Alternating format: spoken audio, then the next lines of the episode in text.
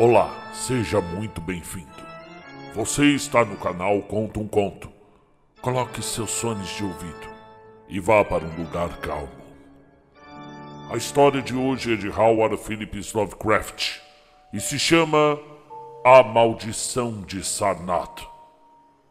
A narração é de Marcelo Fávaro. Não esqueça de deixar o seu like e fazer sua inscrição. Caso queira ser um colaborador, se você puder, visite nossa plataforma Apoia-se ou use o Pix na chave marcelofc18@hotmail.com. Assim, você vai ajudar esse vídeo a chegar a mais pessoas. Nem todas podem ler, algumas somente ouvir. Vamos à obra?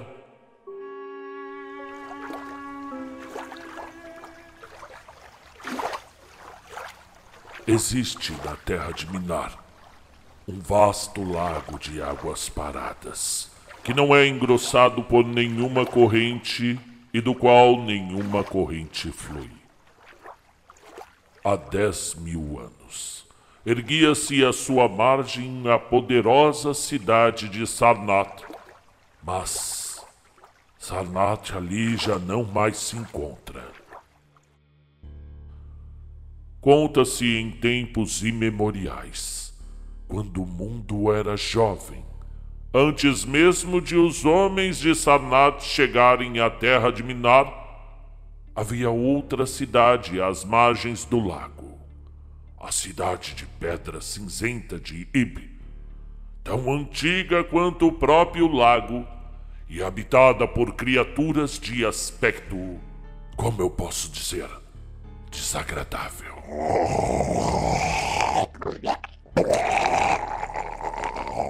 Eram estranhas e feias, como aliás a maioria das criaturas de um mundo ainda incipiente e toscamente organizado.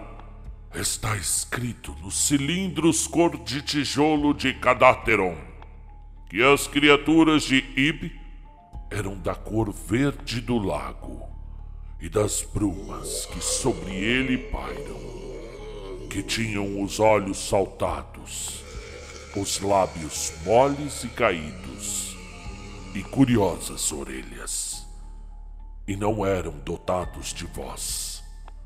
Está escrito também que desceram da lua, dentro de uma neblina. Elas e o vasto lago parado e a cidade de pedra cinzenta de Ib. Seja como for, o certo é que adoravam a um ídolo de pedra verde mar cinzelado, a imagem de Bokrug, o grande lagarto aquático, diante do qual dançavam grotescamente ao clarão da lua crescente. E está escrito no papiro de Ilanek que elas descobriram certa vez o fogo. E dali em diante acenderam fogueiras em muitas ocasiões. A maioria era de cerimônia. Mas não há muita coisa escrita sobre essas criaturas, porque elas viviam em tempos muito ancestrais. E o homem é jovem e pouco sabe dos seres muito antigos. Depois de tempos imemoriais, os homens chegaram à terra de Minar. Uma longínqua gente pastoril com seus rebanhos felpudos que construiu Tra, Ilanek e Cadateron, às margens do sinuoso rio Ai. E certas tribos, mais ousadas que as outras, alcançaram a orla do lago e construíram Sarnat, num lugar onde metais preciosos eram encontrados na terra não longe da cidade cinzenta de Ib, as tribos errantes assentaram as primeiras pedras de Sarnath, maravilhando-se com as criaturas de Ib. Mas havia ódio misturado com sua admiração, pois não achavam certo que criaturas com tal aspecto pudessem circular pelo mundo dos homens, principalmente ao crepúsculo. Também não gostavam das estranhas esculturas sobre os monolitos cinzentos de Ibe, pois ninguém saberia dizer porque aquelas esculturas haviam durado tanto tempo até a chegada dos homens. A menos que fosse porque a terra de Minar era muito pacífica e distante da maioria dos outros mundos, tanto da vigília como do sonho. Quanto mais os homens de Sarnat viam as criaturas de Ib, mais aumentava o seu ódio. E este não diminuiu quando perceberam que as criaturas eram fracas e moles como geleia ao contato de pedras e flechas. E assim, certo dia, os jovens guerreiros, os fundeiros, os lanceiros e arqueiros marcharam contra Ibe e mataram todos os seus habitantes, empurrando os hediondos corpos para o lago com longos chuços, porque não desejavam tocá-los. E como não gostassem dos cinzelados monolitos cinzentos de Ibe, atiraram-nos também ao lago, cismando diante da grandeza do trabalho que teria sido trazer as pedras de muito longe, como isso devia ter acontecido, porque não havia nada que se assemelhasse na terra de Minar ou nas terras adjacentes. E assim, nada foi poupado da antiquíssima cidade de Ibe, exceto o ídolo de pedra verde mar cinzelado à margem de Bokrug, o lagarto aquático. Este, os jovens guerreiros levaram consigo, como símbolo de conquista sobre os velhos deuses e criaturas de Ibe, e como um signo de dominação em Minar. Mas na noite seguinte, aquela noite, Aqui ele foi colocado num templo. Uma coisa terrível deve ter acontecido, pois as luzes fantásticas foram vistas sobre o lago. Pela manhã, as pessoas descobriram que o ídolo havia sumido e o sumo sacerdote, Taran Nishi, estava morto, aparentando ter experimentado um pavor indescritível. Antes de morrer, Taran Nishi havia riscado sobre o altar de crisólita, com traços rudes e tremidos, o signo da maldição. Pois Taranish houve muitos sumos pontífices em Sarnat, mas o ídolo de pedra verde mar jamais foi encontrado. E muitos séculos vieram e passaram, ao longo dos quais Sarnat prosperou extraordinariamente e somente os sacerdotes e as mulheres velhas recordavam o que Taran-Ishi rabiscara sobre o altar de Crisólita.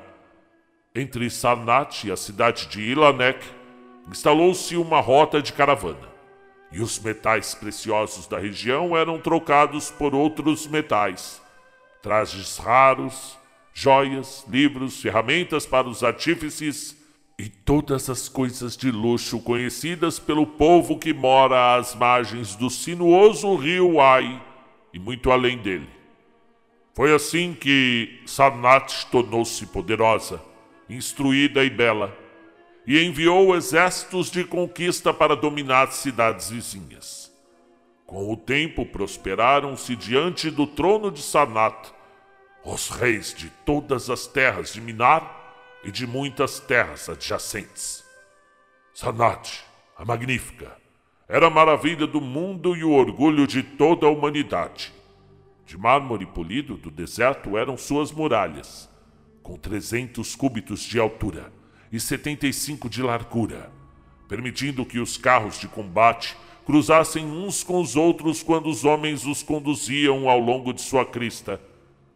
Elas percorriam 500 estádios abrindo-se somente na face virada para o lago, onde um quebra-mar de pedra verde continha as ondas que estranhamente se erguiam, uma vez por ano, no dia da celebração da destruição de Ib. Em Sanat havia cinquenta ruas que iam do lago aos portões da caravana, e outras cinquenta transversais a elas. Eram calçadas de ônix exceto as percorridas por cavalos, camelos e elefantes, que eram cobertas de granito.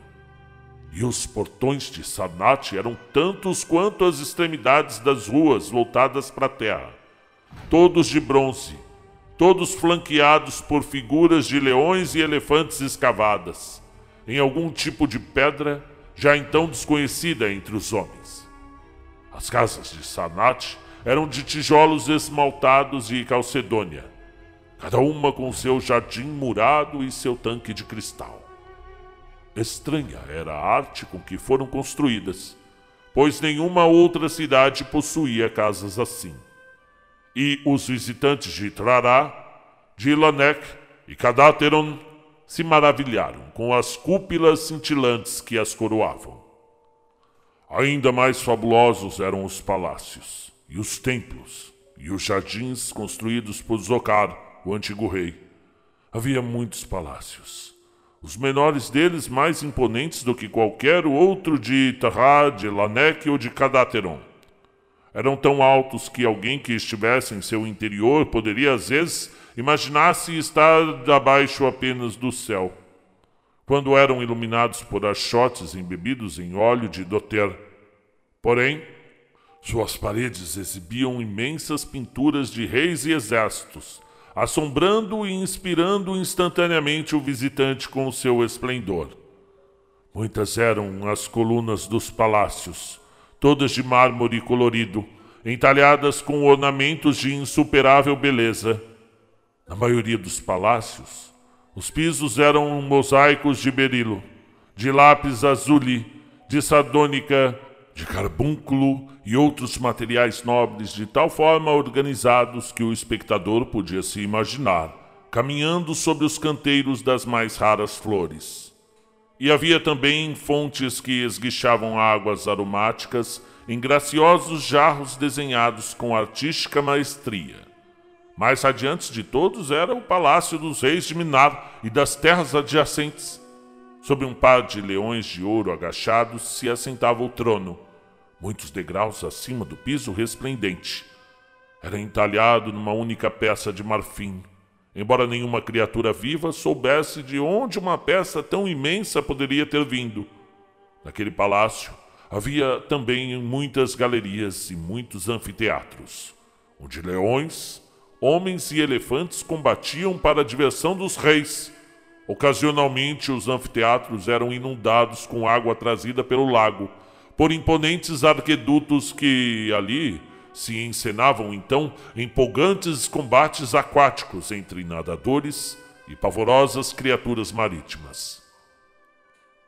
Imponentes e assombrosos eram os 17 templos em forma de torre de Sarnath, decorados com uma brilhante pedra multicor desconhecida em outros lugares. O maior deles se erguia a mil cúbitos de altura e era habitado pelos sumos pontífices que viviam com magnificência não muito inferior à dos reis. No térreo ficavam salões tão vastos e esplêndidos como os salões dos palácios, onde as multidões se congregavam para adorar Zoklar, Tamash e Alobon, os principais deuses de Sarnat, cujos relicários envoltos em incenso eram como os tronos dos monarcas. Não eram como os ícones de outros deuses, os de Zoukalar, Tamash e Lobon, pois pareciam tão vivos que se poderia jurar que os próprios graciosos deuses barbados estavam sentados nos tronos de marfim. E no alto de intermináveis degraus de zircão ficava a câmara da torre, de onde os sumo pontífices vigiavam a cidade as planícies e o lago durante o dia, e a enigmática lua, os planetas e estrelas significativos, e seus reflexos no lago à noite. Ali era praticado o secretíssimo e ancestral rito, um rito de execração de Bokrug, o lagarto aquático. E ali repousava o altar de crisólita, que exibia o signo da maldição rabiscado por Taran-Ish, Igualmente maravilhosos eram os jardins construídos por Zokar, o velho rei. Eles ficavam no centro de Sarnat, numa extensa área e cercados por muro alto. Eram cobertos por uma imensa cúpula de vidro através da qual brilhavam, quando o céu estava límpido, o sol, a lua e os planetas, e da qual pendiam imagens refulgentes do sol, da lua e das estrelas quando não estava. No verão, os jardins eram refrescados por amenas brisas aromáticas, habilmente sopradas por ventiladores, e no inverno eram aquecidos por fogueiras ocultas, de modo que, bem, naqueles jardins reinava eterna primavera. E ali corriam pequenos riachos sobre pedregulhos lustrosos, dividindo campinas verdejantes e jardins de infinitos matizes, e cruzados por uma multidão de pontes. Muitas cascatas haviam em seus cursos, e muitas eram as lagoas ornadas de lírio em que se alargavam. Sobre os riachos e lagoas deslizavam cisnes brancos, enquanto o canto de aves raras harmonizava-se com a melodia das águas. Em ordenados terraços erguiam-se as verdejantes margens adornadas, aqui e ali, por caramanchões de trepadeiras e flores suaves, e bancos de mármore e pórfiro. E havia ali muitos santuários e templos pequenos, onde se podia repousar e orar a deuses menores. Todos os anos, celebrava-se em Sanate a festa da destruição de Ibe, em cuja ocasião abundavam o vinho, as canções, as danças e diversões de todos os tipos. Grandes homenagens eram prestadas aos que haviam aniquilado as estranhas criaturas antigas e a memória daquelas criaturas e de seus antigos deuses era escarnecida por dançarmos e alaudistas coroados com grinaldas de rosas dos jardins de Zocar. E os reis olhavam na direção do lago e amaldiçoavam os ossos dos mortos que jaziam em suas profundezas. Bem, de início, os sumos pontífices não gostavam desses festivais pois corriam entre eles narrativas fantásticas de como o ídolo verde-mar havia desaparecido. E Taranishi morrera de medo, deixando-o na advertência. E diziam que de sua alta torre ocasionalmente avistavam luzes do interior das águas do lago. Mas depois de muitos anos se passarem sem nenhuma calamidade, mesmo os sacerdotes riam e maldiziam e participavam das orgias dos folhões. E então, eles próprios não haviam realizado tantas vezes em sua alta torre o antiquíssimo e secreto rito de execração de Bokrug, o lagarto aquático. E um milhar de anos de riquezas e prazeres transcorreu em Sanat, maravilha do mundo. A festa do milésimo ano da destruição de Ibe foi de uma suntuosidade inimaginável. Durante a década que a precedeu, muito se falou sobre ela na terra de Minar. E quando o seu momento se aproximou, vieram a Sarnat, montados em cavalos, camelos e elefantes, homens de Trará, e Larnek e Cadarteron, e de todas as cidades de Minar e de terras distantes. Diante das muralhas de mármore, na noite aprazada, erguiam-se os pavilhões de príncipes e tendas de viajantes. No interior de seu salão de banquete reclinava-se Nargis Rei, o rei, embriagado de envelhecido vinho nas adegas da conquistada Pnotre, rodeado por nobres foliões e escravos atarefados. Muitas guloseimas exóticas foram consumidas naquele festim. Pavões de longíssimas colinas de Implan, corcovas de camelos do deserto de Binazik, nozes e especiarias dos bosques de Sidatrian e pérolas da marítima Mital, dissolvidas no vinagre de Trará. Eram incontáveis os molhos, preparados pelos mais refinados cozinheiros de toda Minar, agradáveis ao paladar de todos os convivas. Mas a mais apreciada de todas as iguanas eram os grandes peixes do lago enormes, servidos em travessas de ouro enfeitadas de rubis e diamantes. Enquanto os reis e seus nobres festejavam dentro do palácio e olhavam o prato principal que os esperava nas travessas douradas, outros festejavam por toda a parte. Na torre do grande templo, os sacerdotes realizavam festins, e nos pavilhões do lado de fora das muralhas, os príncipes de terras vizinhas se divertiam. Foi o sumo pontífice Gnai Ka o primeiro a avistar as sombras que desciam da lua crescente para o lago e as perversas névoas verdes que se erguiam do lago de encontro à lua para envolver num sinistro nevoeiro as torres e cúpulas da condenada Sanat. E em seguida, os que estavam nas torres e fora das muralhas avistaram estranhas luzes sobre a água. E viram que a rocha cinzenta Acurion, que costumava se altear muito acima dela, perto da praia, estava quase submersa. E o medo foi crescendo vaga, mais rapidamente, até que os príncipes de Ilanek e da distante Rocol desarmaram e dobraram suas tendas e pavilhões e partiram embora mal soubessem o motivo de sua partida. E então, perto da meia-noite, todos os portões de bronze de Sanate se escancararam e despejaram uma multidão frenética que enegreceu a planície, pois todos os viajantes e príncipes visitantes fugiram espavoridos, pois nas faces dessa multidão estava inscrito uma loucura nascida de um horror insuportável. E em suas línguas surgiam palavras tão terríveis que nenhum ouvinte parava para verificar.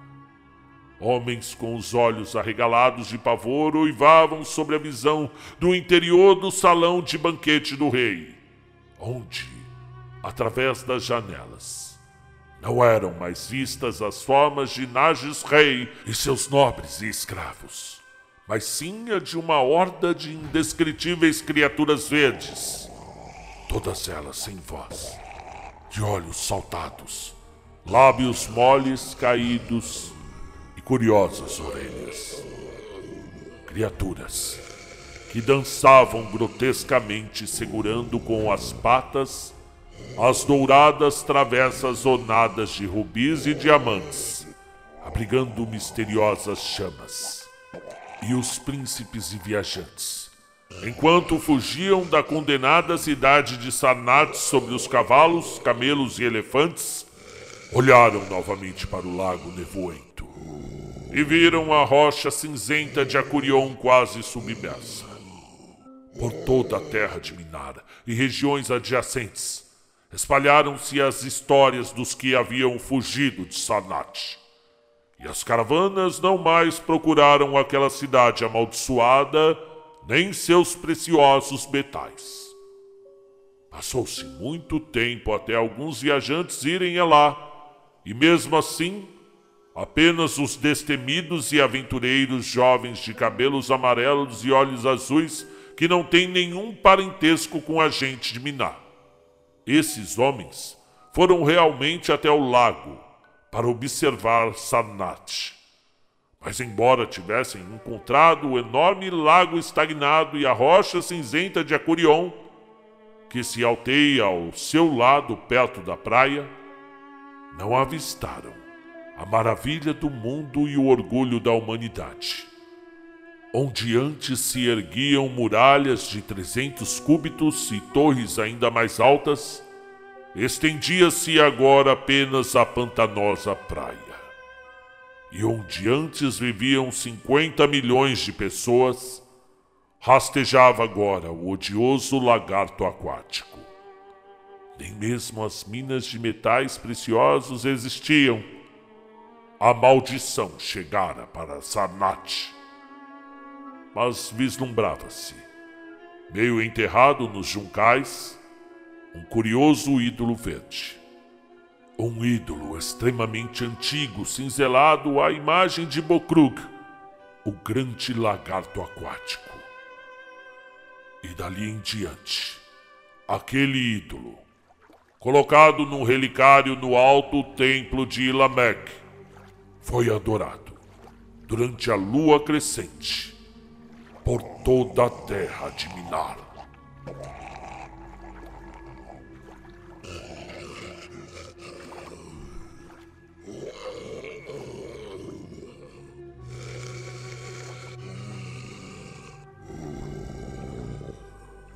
Particularmente eu gostei bastante desse conto. Seja muito bem-vindo.